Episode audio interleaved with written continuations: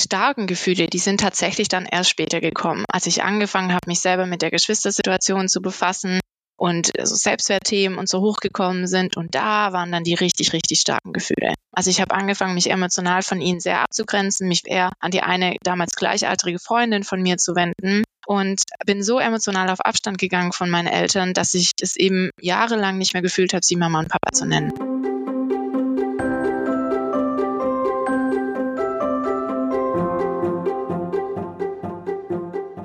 Willkommen zur 40. Folge des Mein Herz lacht Podcast, dem Podcast für Eltern beeinträchtigter, behinderter oder chronisch kranker Kinder. Christine ist am Mikrofon. Bei uns im Podcast kommen sehr oft Eltern zu Wort und erzählen ihre Geschichte.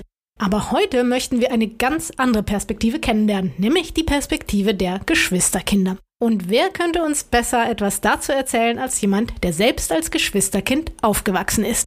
Naomi Miller von Blickpunkt Geschwister erzählt uns nicht nur, welche Gefühle ihr das Leben schwer machten und was ihre Beziehung zu ihren Eltern belastet hat, sondern auch, was sie sich damals so sehnlichst gewünscht hätte.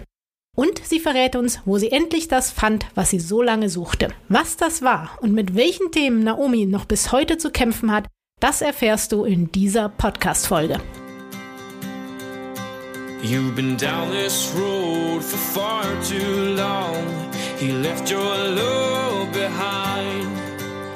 But still you keep on crawling back despite the pain inside. Hallo Naomi, schön, dass du heute bei uns im Podcast zu Gast bist. Du bist ja weder ein Elternteil noch ein Kind mit einer Behinderung, sondern du bist ein Geschwisterkind.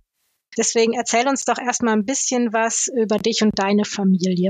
Ja, gerne. Hallo, ich freue mich, dass ich hier sein darf. Und ich bin Naomi, ich bin jetzt 29 Jahre alt und komme von der Schwäbischen Alb. Ab und zu hört man das vielleicht. Meine Familie ist so aufgestellt, dass ich eben einen jüngeren Bruder habe, der ist fünf Jahre jünger als ich und der ist Timo.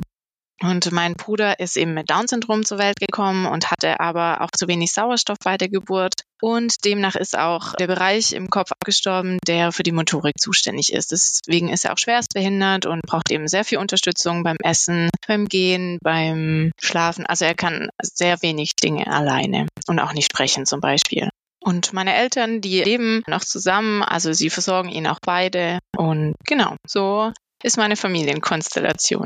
Und kannst du dich vielleicht noch daran erinnern, als dein Bruder auf die Welt gekommen ist, wie du das sozusagen als Schwester erlebt hast? Ja, das kann ich. Und zwar war es so, dass ich überhaupt nicht verstanden habe, warum meine Eltern sehr traurig waren. Weil ich weiß noch, die Stimmung war total angespannt und äh, sie haben, waren traurig und ich habe es nicht verstanden. Ich habe mich total gefreut, so hey, endlich ist mein Bruder da und dann haben sie mir anscheinend gesagt, dass er eine Behinderung hat. Und ich weiß noch, ich hätte zu meinem Nachbar rausgerufen, so, mein Bruder hat eine Behinderung. Aber ich weiß noch, ich war total verwirrt. Und dann ging es aber eben auch los, dass dann mein Bruder recht schnell wieder ins Krankenhaus gekommen ist, dort auch sehr lang geblieben ist. Also war am Anfang auch noch in einem Brutkasten. Ich konnte ihn erst durch eine Scheibe sehen. Und dann war er aber auch sehr häufig krank. Also so die nächsten Jahre waren dann auch wirklich so, dass er fünf Jahre insgesamt war die Dauer, wo er sehr krank war. Und da waren wir immer wieder im Krankenhaus. Und da ging es auch wirklich häufig darum, ob er jetzt überlebt oder nicht, weil er viel auch Lungenentzündungen hatte, die dann eben sehr gefährlich geworden sind. Und er hat es dann zum Glück geschafft. Er hatte auch eine Sonde, über die er ernährt wurde. Aber die erste Zeit war gerade auch für meine Eltern sehr, sehr hart. Also du bist dann ich sag mal, wahrscheinlich auch so ein bisschen reingewachsen, weil klar, mit fünf kann man das noch nicht alles so in seiner vollen Tragweite verstehen. Aber war das für dich irgendwie so ich sag jetzt mal normal, dass sich deine Eltern sehr, sehr viel mit deinem Bruder beschäftigt haben oder hast du irgendwann gemerkt, in anderen Familien läuft das aber anders? Ich glaube, es war tatsächlich für mich sehr lang normal, sozusagen, weil meine Eltern dann einfach natürlich extrem viel Zeit für ihn gebraucht haben, sich viel um ihn gekümmert haben und ich ganz lang gar nicht verstanden habe, also so wirklich verstanden habe, bei uns ist sowas so arg anders wie bei anderen. Ich habe natürlich schon gemerkt, sie haben nicht mehr viel Zeit für mich. Ich habe dann ganz viel Zeit bei einer anderen Familie verbracht, wo die Eltern dann viel auf mich aufgebracht haben und ich mich dahin dann eher so als Bezugsperson gerichtet hatte. Das habe ich natürlich schon gemerkt. Aber wirklich zu verstanden, so meine Familie und die Konstellation ist anders wie bei vielen anderen um mich herum. Da war ich wirklich schon älter, bis das mir wirklich klar geworden ist und auch klar geworden ist, was bedeutet das denn für mich? Und hattest du jemals irgendwie auch so Gefühle gegenüber deinen Eltern, vielleicht so ein bisschen, ich sag jetzt mal sowas wie Neid oder so eine Frage, warum beschäftigen die sich eigentlich so viel mit meinem Bruder und so wenig mit mir? Oder hattest du irgendwelche anderen Gefühle gegenüber deinen Eltern? Definitiv hatte ich, aber ich muss ganz ehrlich sagen, ich habe ganz wenig Erinnerungen noch an die Zeit weil ich da viel verdrängt habe. Und die starken Gefühle, die sind tatsächlich dann erst später gekommen, als ich angefangen habe, mich selber mit der Geschwistersituation zu befassen und so Selbstwertthemen und so hochgekommen sind. Und da waren dann die richtig, richtig starken Gefühle. Also ich weiß schon, dass ich damals Gefühle hatte und zwar auch viele starke und ich glaube auch viel negative und auch viel Trauer, weil ich aber auch angefangen habe, also das weiß ich daher, weil ich angefangen habe, dass ich meine Eltern, also dass ich sie nicht mehr Mama und Papa genannt habe, sondern nur noch beim Vornamen. Also ich habe angefangen, mich emotional von ihnen sehr abzugrenzen, mich wie gesagt eher an die andere Familie, vor allem an die eine damals gleichaltrige Freundin von mir zu wenden und bin so emotional auf Abstand gegangen von meinen Eltern, dass ich es eben jahrelang nicht mehr gefühlt habe, sie Mama und Papa zu nennen. Das hat dann wahrscheinlich auch was mit deinen Eltern gemacht oder haben die dann irgendwie versucht, da nochmal Kontakt aufzunehmen oder wie würdest du es jetzt vielleicht so im Rückblick beschreiben, wo du ja auch schon viel, viel mehr weißt und viel reflektiert hast? Ich glaube, es hat sehr viel mit meinen Eltern gemacht. Sie waren tatsächlich eifersüchtig auf die andere Familie. Sie waren traurig, dass ich so viel mich dahin gewandt habe und hätten sich oft gewünscht, dass wir wieder mehr Kontakt haben. Gerade meine Mama und ich hatten da eine sehr, sehr schlechte Phase und haben uns sehr schlecht verstanden. Und ich weiß auch jetzt in Gesprächen später, sie hätte sich gewünscht, dass sie mich wieder mehr verstehen kann und Kontakt und so zu mir aufbauen kann. Gleichzeitig, und das hat meine Mama auch irgendwann mal sehr ehrlich gesagt, war sie, glaube ich, auch sehr froh, dass ich nicht noch mit meinen ganzen Problemen tatsächlich zu ihr gekommen bin, weil sie nicht mehr konnte. Und das habe ich natürlich gespürt. So, also ich bin natürlich, habe das für mich selber ausgemacht. Ich habe emotional Abstand von ihnen genommen, habe mich sehr arg woanders hingerichtet. Aber eigentlich hätte ich mir natürlich gewünscht, dass ich meine Eltern wieder habe, sozusagen, und dass ich auch wieder mit Problemen zu ihnen kommen kann und dass ich nicht so nur in Anführungszeichen, aber halt sehr oft diese eine Rolle einnehmen muss, dass ich schauen muss, wie geht's ihnen, wie geht's meiner Mama, wie geht's meinem Bruder, wie ist die Stimmung so. Also ich hätte mir schon auch gewünscht, einfach mehr nochmal Kind oder Jugendliches sein zu können, wenn ich daheim war. Hattest du dann so ein bisschen das Gefühl, als wenn du so eine Maske aufhast oder quasi gar nicht zeigst, was in dir vorgeht und eher so die perfekte Tochter gespielt hast oder wie war das? Ich glaube, die perfekte Tochter habe ich nicht gespielt. Ich habe mich auf jeden Fall stark irgendwann aufgelehnt gegen meine Eltern und viel mit ihnen in Streit und Konflikt und Abwehr auch gegangen oder auch Ablehnung ihnen gegenüber. Aber was ich auf jeden Fall gemacht habe, war Sachen für mich selber ausmachen und nicht zu ihnen kommen, nicht ihnen noch mehr Probleme zu machen und noch mal ihre Zeit oder ihre Energie aufzuwenden, sondern auch viel zu schauen, wie geht's ihnen. Also ich bin, glaube ich, schon sehr früh in so eine Therapeutinnenrolle gegangen habe viel auch bei Konflikten zwischen meinen Eltern versucht zu vermitteln und zu schauen, jetzt vertragt euch wieder, habt euch wieder lieb, Mama, was brauchst du, Papa, was brauchst du? Und hatte ganz stark diese Rolle auf. So, ich schaue nach den anderen, aber von mir erzähle ich jetzt nicht ganz so viel. Und hast du das dann in der anderen Familie, wo du dich so ein bisschen hingewandt hast, hast du das da bekommen? Also konntest du mit denen über irgendwelche Schulprobleme oder was man eben dann so hat in dem Alter, konntest du mit denen reden oder hattest du sonst jemanden, mit dem du irgendwie reden konntest oder wie sah so dein, dein Umfeld aus? Gab es da noch irgendwen, der dich, der dir mal zugehört hat? Ehrlich gesagt nicht. Also ich glaube, die Familie hat für ihre Verhältnisse viel getan für mich damals und ich bin ihnen heute jetzt auch rückwirkend sehr dankbar da dafür. Aber es war nicht so, dass ich jetzt eine starke Bezugsperson hatte, vor allem im Erwachsenen. Wie gesagt, ich hatte mich dann sehr auf die eine Freundin fokussiert, die gleich alt war wie ich. Das heißt, die konnte das gar nicht leisten. Was dann bei mir aber leider passiert ist, ist, dass diese Freundin dann häufig viel Machtspiele mit mir gespielt hat, viel irgendwie auch, glaube ich, Mobbing so innerhalb dieser Freundschaft passiert ist, aber ich emotional ja sehr, sehr abhängig von ihr war. Und ich aber auch keine Bezugsperson rundherum hatte, keine Oma, Opa oder Tanten, oder auch keine Lehrkräfte, die sich mich jetzt stark angenommen hätten oder so. Und demnach glaube ich auch bis heute sehr starke Selbstwertthemen daraus mittrage, weil ich einfach gewohnt war, dass ich nicht wusste, ob ich jetzt gerade gemocht bin oder geliebt bin oder dass es okay ist, dass ich mit meinen Themen irgendwo hinkomme, weil da gab es nicht wirklich so viel Platz da dafür. Und da gab es auch nicht diese stetige Bestätigung, so Naomi, du bist gut, du bist geliebt, du bist toll, so wie du bist, sondern du musst schon was dafür tun. Und zwar halt nicht es ging nicht um Noten oder so, sondern es ging viel um emotional Dasein, emotional Unterstützung geben oder für die anderen sehen, was die brauchen. Das war meine Strategie, um Zuneigung und Liebe zu bekommen. Also so bist so ein bisschen in diese, ich sag jetzt mal, Helferrolle reingerutscht, ja. immer versucht ganz viel für andere zu machen, ganz wenig für dich oder dich selber gar nicht mehr so wahrgenommen. Kannst du dich noch erinnern, ja, was hat das so mit dir gemacht? Du hast jetzt schon das Thema Selbstwert angeschnitten, aber gab es da noch was, wo du jetzt im Rückblick sagst, oh, das kam, glaube ich, daher aus dieser Konstellation? Ja, es hat Selbstwertthemen sehr hochgebracht, aber das habe ich auch erst später gemerkt. Also damals habe ich dann vor allem gemerkt, ich bin irgendwie komisch, ich habe so andere Verhaltensweisen wie die anderen und habe selber immer gedacht, so okay, ich bin einfach, also ich bin wirklich eine ganz komische Person oder ein Kind oder eine Jugendliche und war auch häufig sehr, sehr wütend. Also habe das dann gegen ganz bestimmte Personen rausgelassen, bei denen ich mich getraut habe, wie zum Beispiel meine Eltern. Oder habe aber dann auch, je älter ich geworden bin, dann das gemerkt, indem ich in sehr toxische Beziehungen gegangen bin. Also auch viel wirklich mit Partnern, mit denen es irgendwie Drogenabhängigkeit gab oder Gewalt oder also wirklich auch sehr, sehr starke Themen dann, je älter ich geworden bin, dann dadurch auch entstanden sind. Und darf ich nochmal nachfragen, warum hast du gedacht, du bist komisch? Weil es klang jetzt für mich so, dass du eigentlich eher so eine Helferin warst, dass du ganz viel für andere getan hast. Und ja, was waren die Sachen, wo du dachtest, da bin ich jetzt komisch? War das diese Wut, die du gespürt hast? Oder was war das?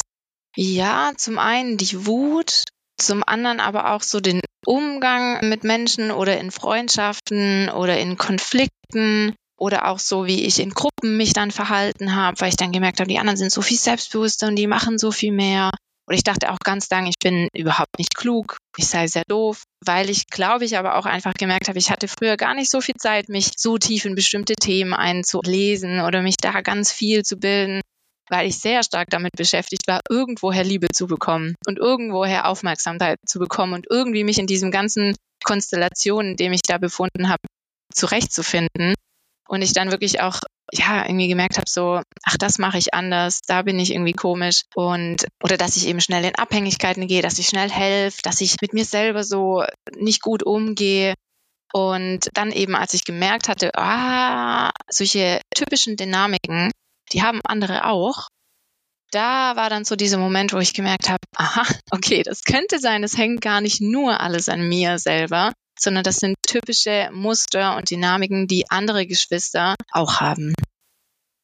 Gab es denn da so einen Moment oder wo hast du das festgestellt? Hast du andere Geschwister irgendwo getroffen? Lange eher nicht, sondern dann irgendwann, und es war durch meine Mutter initiiert, gab es so ein Geschwistertreffen für über 16-jährige Geschwister und da bin ich hingegangen und ich glaube, das war wirklich für mich einer dieser wirklich starken und ausschlaggebenden Momente, weil als ich die anderen kennengelernt habe, als sie wie gesagt die Muster uns so erzählt haben oder auch Verhaltensweisen bin ich nach dem ersten Treffen nach Hause gefahren und habe geweint und gelacht gleichzeitig, weil es für mich so befreiend war, zu merken, wow, Naomi, du, du bist nicht alleine. Den anderen geht's genau gleich und denen geht's auch scheiße wie dir. Also das, mir tat's auch leid für die anderen, aber gleichzeitig war es auch total schön zu merken, dass das nicht alles an mir alleine hängt. Ich glaube, das ist irgendwie so dieses Gefühl, dass da endlich mal jemand da ist, der einen versteht, ne? weil ganz viele, wahrscheinlich deine Mitschüler, LehrerInnen oder so, niemand kann so richtig nachvollziehen, was das wirklich bedeutet. Vielleicht haben sie es mitbekommen, aber das richtig verstehen kann man wahrscheinlich nur, wenn man das mal so erlebt hat, oder? Und das war wahrscheinlich so diese Erleichterung, die du da gespürt hast. Bist du dann weiter zu diesen Geschwistertreffen gegangen? Also genau, wie du gerade sagst, das ist das, verstanden zu werden, zu merken, die anderen machen das auch so und auch zu merken, ich muss gar nicht so viel noch erklären, sondern die spüren total, was ich meine. Und ich bin dann auf jeden Fall weiterhin gegangen, auch ich glaube so sicher ein, zwei Jahre lang, bis ich dann weggezogen bin. Aber das hat mich sehr geprägt, weil ich dann eben weggegangen bin und dann gemerkt habe, ich brauche das, das tut mir so gut, ich möchte das weiterhin. Und bin dann eben, als ich zum Master nach Köln gezogen bin, so zu Stammtischen gegangen, die ich sehr, sehr gut finde und die, glaube ich, eine extreme Errungenschaft sind für erwachsene Geschwister, aber die in so einem Setting sind, dass man dort nicht privat ist, also nicht in einem safer Space sozusagen, sondern eher öffentlich in einem Restaurant sich trifft und es auch nicht so eine feste Moderation gibt, die schaut, dass Redeanteile gleich verteilt sind, weil das aber recht wichtig für mich ist oder ich auch dachte, ich möchte mich eigentlich gern mit tiefen Gesprächen auseinandersetzen, beziehungsweise mit Themen auseinandersetzen habe ich dann gedacht, dann gründe ich das halt selber und habe den Geschwistertalk in Köln ins Leben gerufen, und da ist eben so, wir haben ein Setting, wir sind eine Gruppe, wir treffen uns immer in regelmäßig Abständen in einem geschlossenen Raum und ich leite dann mit Methoden auch an, dass wir bestimmte Themen tiefer auch anschauen können.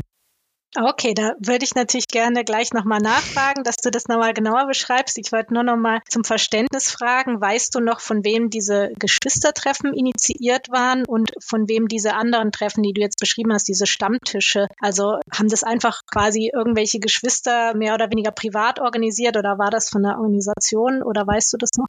Ja, das erste Geschwistertreffen, das war von Funke in Tübingen gemacht und organisiert. Die hatten so ein Treffen auch für Eltern und dann haben sie irgendwann gedacht, ach, Geschwister gibt's ja auch, wäre ja gut, wenn wir das selber machen. Und ich glaube, das war tatsächlich von einem Geschwister selber ins Leben gerufen worden, weil sie auch gemerkt hat, hallo, für euch Eltern gibt es, ich möchte das auch.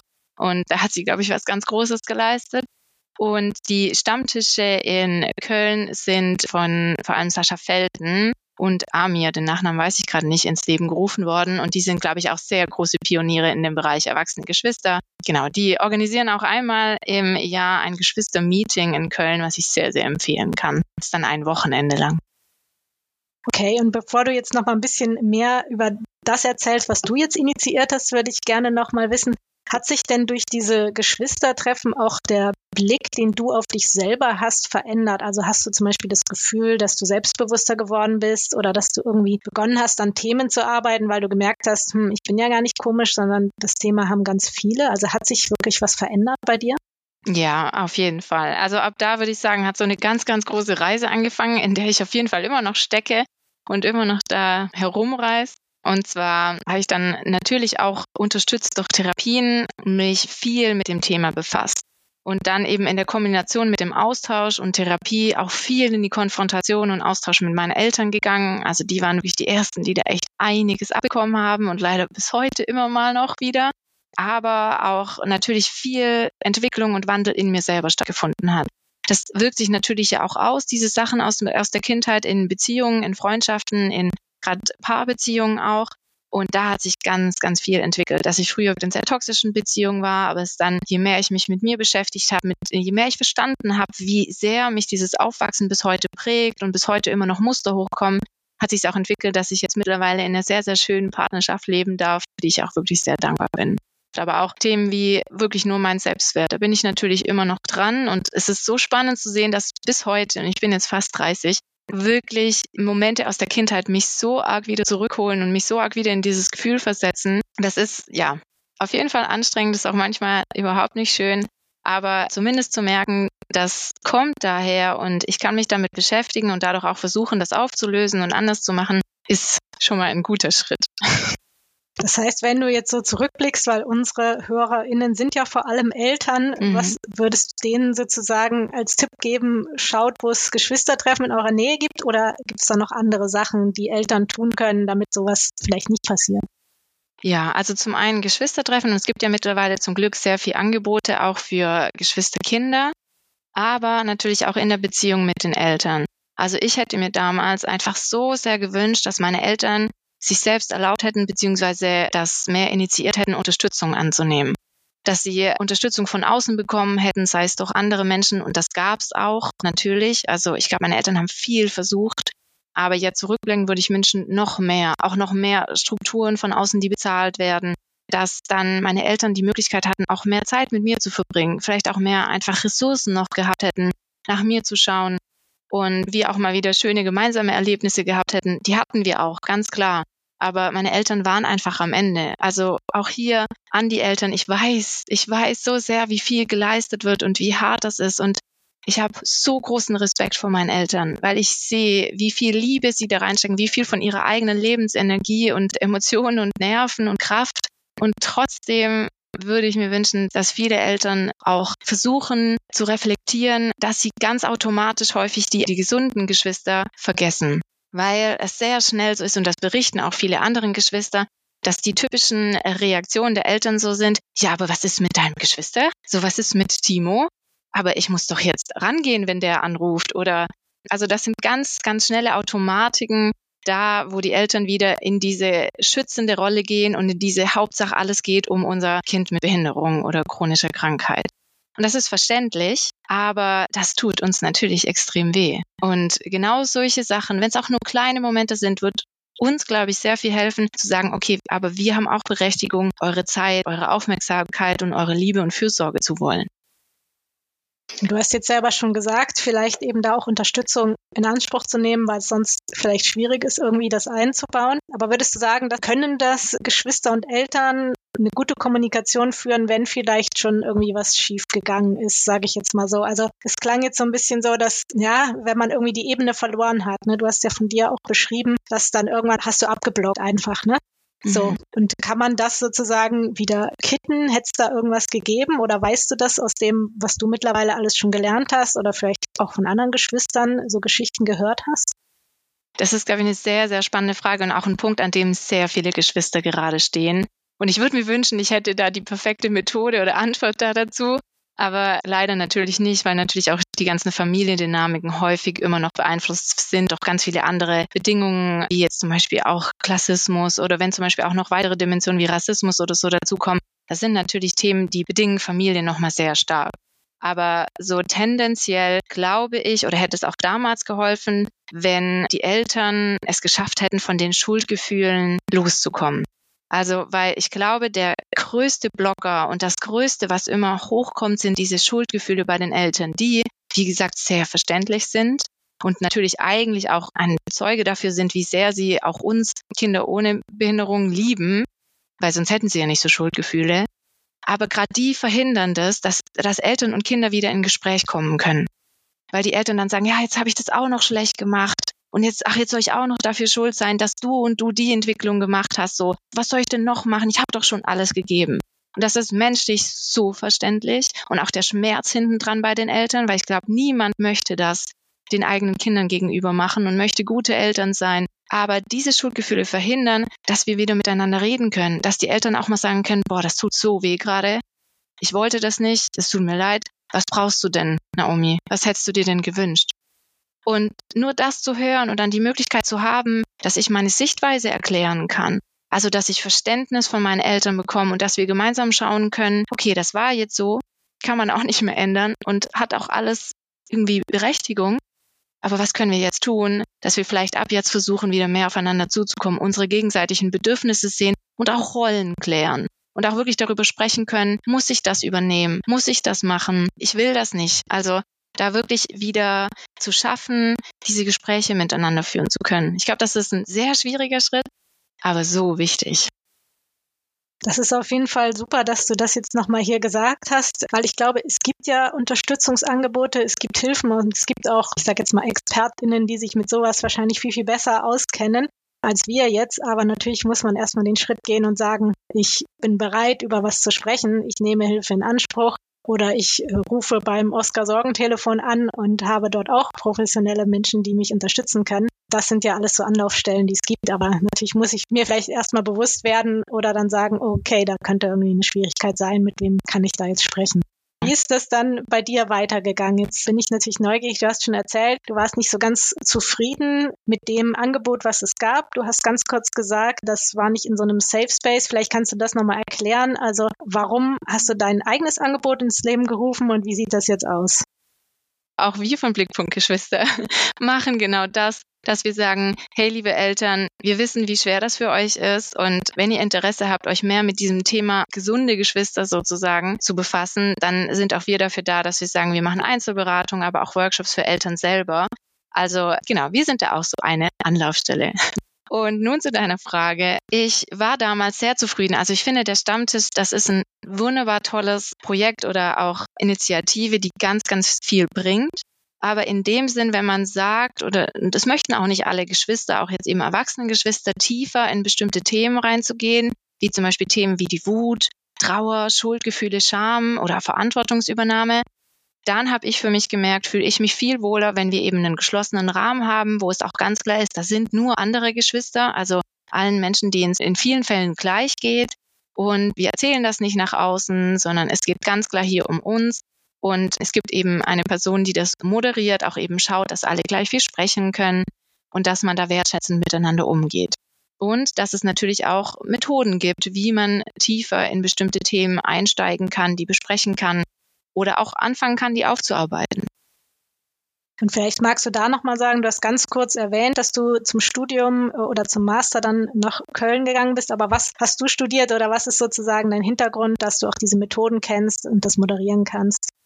Ja, ich bin Pädagogin, das habe ich im Bachelor gemacht in Karlsruhe und bin dann zum Master eben für das Studium der sozialen Arbeit nach Köln gekommen und habe da natürlich schon bestimmte Einblicke in viele soziale Bereiche bekommen, auch natürlich gerade in solche wichtigen Themen wie gesellschaftliche Verhältnisse und Strukturen. Aber bin jetzt auch gerade noch in der Weiterbildung, in der systemischen Beraterinnen-Weiterbildung, weil ich auch gemerkt habe, ich mache solche Begleitungen beziehungsweise solche Gespräche im Freundinnenkreis mit anderen Geschwistern schon aufgrund von Erfahrungswissen und aufgrund von dem, dass ich es eh schon sehr lange in der Familie mache. Deswegen war ich, glaube ich, auch gar nicht so schlecht da drin. Aber jetzt zu merken, da gibt es Methoden dafür, da gibt einfach auch schon eine sehr lange Geschichte, wo Menschen genau solche Methoden anwenden und sich viele Gedanken dazu gemacht haben, das ist auch für mich persönlich sehr gut zu merken und kann die dann eben gerade in diese Geschwisterbegleitung auch sehr gut einsetzen. Und jetzt hast du vorhin schon gesagt, du hast sozusagen selbst gegründet, kann man ja eigentlich sagen, Blickpunkt Geschwister. Magst du nochmal sagen, machst du das alleine mit jemand zusammen und was genau bietet ihr da an? Also du hast schon erklärt, ihr macht auch Workshops, aber vielleicht nochmal, was ist so die Idee dahinter? Wer kann alles zu euch kommen und was für Angebote habt ihr?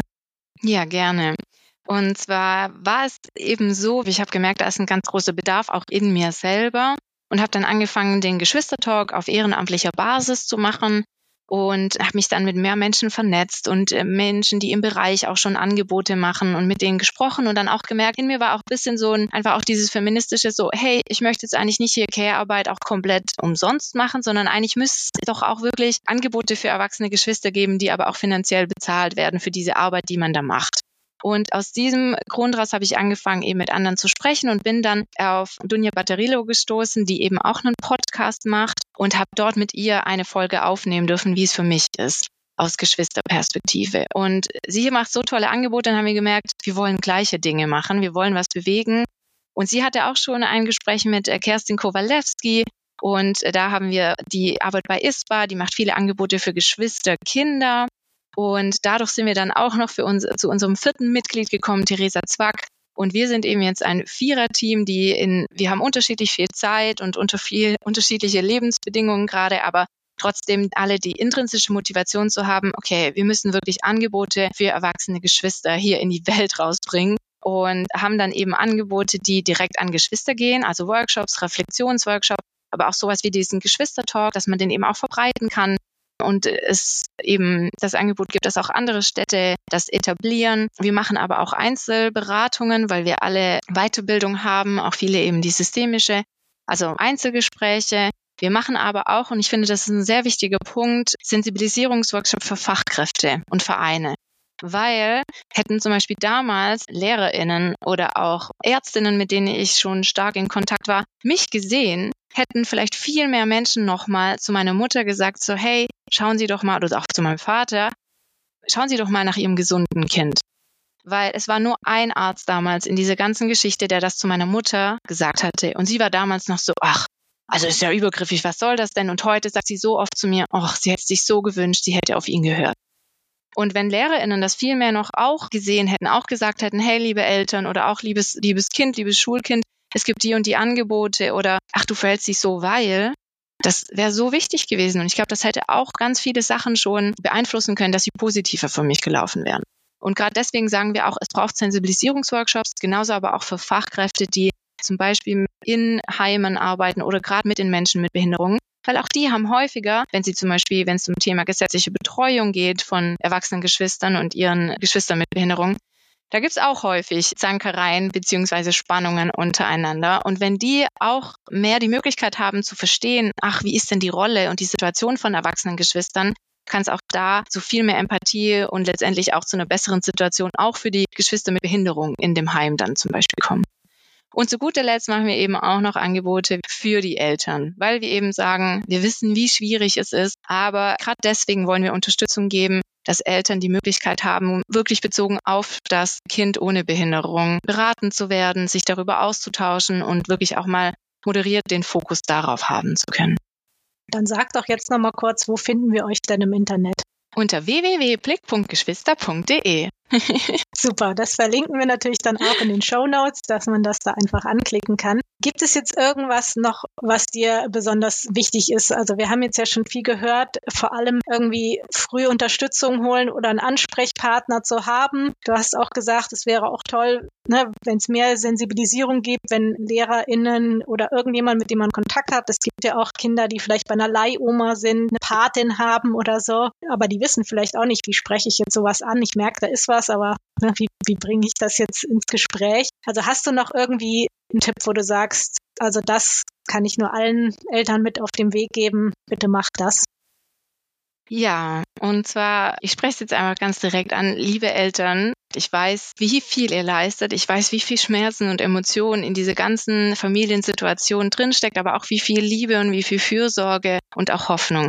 Und gerade deswegen möchte ich euch dazu motivieren, euch zu trauen, euch diesem Schmerz zu stellen und in den Kontakt mit euren Kindern gehen, die keine Behinderung haben. Auch wenn sie euch Vorwürfe machen, auch wenn sie wütend sind, auch wenn sie euch so viel vorwerfen und streiten, da wirklich zu sagen, das ist, weil sie euch eigentlich vermissen und weil sie eigentlich mit euch wieder mehr Mutter-Vater-Kind-Beziehung haben wollen, weil sie auch gesehen werden wollen, in Arm genommen werden wollen.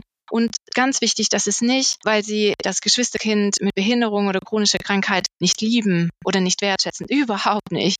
Fast häufig haben wir fast gar nichts gegen unsere Geschwister an selbst, sondern sagen so, ey, die sind uns so wichtig sondern wir wollen gerecht behandelt werden. Und wir wollen das Recht haben, dass auch wir wichtig sind. Das war jetzt doch nochmal ein ganz schöner und auch sehr wichtiger Appell zu sagen, auch wenn jemand wütend ist, vielleicht steckt die Aufmerksamkeit dahinter, traut euch da reinzugehen oder vielleicht auch mal zu sagen, du, es tut mir leid, ich bin total fertig, ich weiß, du brauchst mich auch, ich kann jetzt gar nicht gerade mit dir reden, aber ich kann für dich da sein oder ich komme zu dir in dein Zimmer auch wenn du gerade wütend bist oder, ne, also immer wieder versuchen, den Kontakt nicht abbrechen zu lassen. Das ist vielleicht so das, was wir nochmal festhalten können. Ja. Genau. Und wir haben bei unserem Podcast immer noch drei Schlussfragen. Das hat jetzt gar nichts unbedingt mit dem Thema zu tun, sondern sind eher so persönliche Fragen. Und die erste Frage ist, was bringt dich total auf die Palme? Tatsächlich ist es Schnarchen. Ich kann einfach überhaupt nicht mehr schlafen, wenn Menschen schnarchen, vor allem wenn sie noch unregelmäßig schnarchen.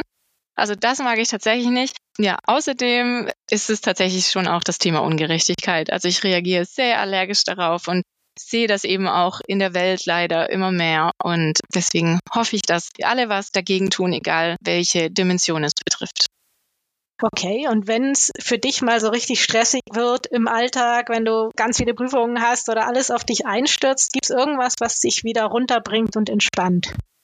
Ja, tatsächlich. Ich weiß nicht, wie funktionell das ist, aber häufig wirklich Netflix schauen und mich einfach ablenken, was anderes anschauen. Aber was ich schon auch gemerkt habe, was ich wirklich häufig mache und mir auch gut tut, ist zu meditieren oder einfach mich auszukotzen bei meinen Freundinnen und da alles zu erzählen und dann regen die sich gemeinsam mit mir drüber auf und danach geht es mir auch um einiges besser. Das ist auch nicht schlecht, super. Und was ist dein persönlicher Herzenswunsch? Mein Herzenswunsch ist eben, dass das Thema erwachsene Geschwister viel mehr in der Gesellschaft Raum bekommt, weil wir haben eine Berechtigung da zu sein. Wir werden häufig nicht gesehen. Wir stellen uns auch selber häufig hinten an, auch berechtigt und auch aus dem Grund, weil wir sagen, hey, so unsere Geschwister mit Behinderung sind auch manchmal wichtiger. Sie brauchen viel mehr Unterstützung, aber trotzdem, dass auch wir gesehen werden und eben auch nach uns geschaut wird und vor allem auch versucht wird, unsere Perspektive zu verstehen und uns zu hören. Ich glaube, das ist das Wichtigste, überhaupt mal die Perspektive zu hören und zu kennen, ne? weil wenn man sich immer zurücknimmt, ja. ist es manchmal schwierig zu, zu wissen, was geht denn wirklich in demjenigen oder derjenigen vor. Und da hoffe ich mal, dass diese Podcast-Folge da auch einen Impuls gibt, da nochmal drüber nachzudenken oder vielleicht doch nochmal ins Gespräch zu kommen. Genau, dann sage ich jetzt vielen, vielen Dank an dich, Naomi, und wünsche dir einfach noch einen schönen Tag. Vielen lieben Dank.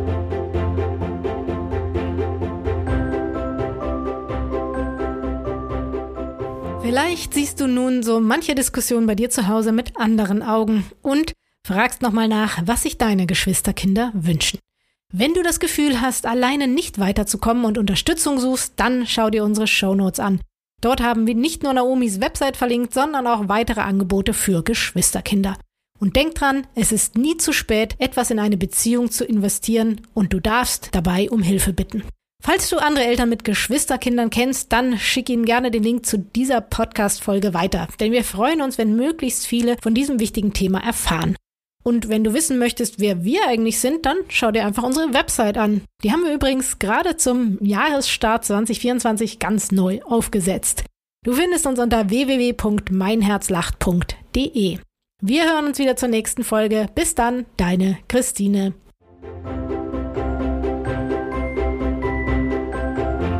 Ein Herz soll lachen, muss lachen. Nicht nur aus reiner Lebensfreude, sondern auch aus einer gesellschaftlichen Verpflichtung. Die Nussbaum Stiftung folgt diesem Engagement. Sie unterstützt diese Podcasts und wird mit Power und Leidenschaft dieses Projekt weiter fördern, indem wir dazu beitragen, dass die Initiative Mein Herz lacht über die Nussbaum Medien noch bekannter wird.